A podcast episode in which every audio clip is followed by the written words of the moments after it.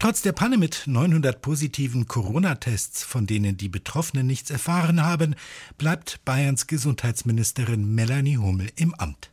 In einer immer wieder verlegten Pressekonferenz stellte sich Ministerpräsident Markus Söder hinter seine Ministerin. Melanie Hummel hat mir äh, den Rücktritt angeboten. Zweimal. Ich habe sie dann vor allem gefragt, ob sie sich weiter zutraut, diese Aufgabe zu erfüllen, ob sie will und kann. Sie hat in beiden Fällen gesagt, ja, Sie will diese Scharte auswetzen und sie will das auch jetzt schaffen.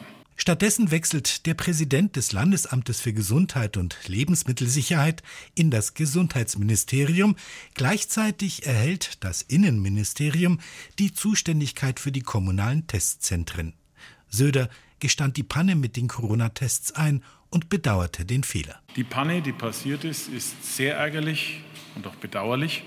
Es tut der gesamten Staatsregierung leid, dass diese Fehler passiert sind. Gesundheitsministerin Melanie Hummel will, dass sich die Fehler nicht wiederholen und setzt dabei auf Digitalisierung. So dass wir davon ausgehen können, dass das, was in dieser Anfangsphase geschehen ist, was nicht hätte passieren dürfen, was wir sehr bedauern, und da können wir uns nur entsprechend entschuldigen, aber dass diese Anfangsschwierigkeiten, die da waren, jetzt abgestellt sein dürften. Am Mittwochnachmittag hatte Bayerns Gesundheitsministerin Melanie Hummel einräumen müssen, dass viele an Bayerns Grenzen Getestete noch nicht über das Ergebnis informiert wurden.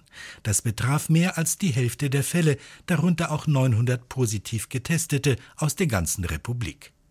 Hummel begründete das mit Übermittlungsproblemen aufgrund der händisch auszufüllenden Formulare. Nun haben private Betreiber die Testzentren übernommen und sollen digital arbeiten. Zunächst hatten die Hilfsorganisationen diese Aufgaben übernommen, und die wollen nun nicht zu Sündenböcken abgestempelt werden, wie der Vize-BRK-Geschäftsführer Wolfgang Obermeier mitteilt. Die Diskussion der letzten Stunden hat schon den Eindruck erweckt, dass man die Fehler, die gelaufen sind, sozusagen auf viel, viel Schultern aufteilen will. Und wir wollen heute auch Signal geben, dass unsere Schultern für diese Schuld nicht zur Verfügung stehen. Die Hilfsorganisationen waren mehr oder weniger von einem Tag auf den anderen bei den Testzentren eingesprungen. Das ist von vornherein angesprochen worden, dass natürlich der Prozess umso stärker er digitalisiert werden könnte, natürlich besser laufen würde. Aber das Signal war, zu diesem Zeitpunkt stand kein sozusagen digitales Medium zur Verfügung. Vor allem Ehrenamtliche und Freiwillige hatten die Tests nur organisiert und durchgeführt. Sie wollen für Pannen bei der Übermittlung der Ergebnisse nicht gerade stehen.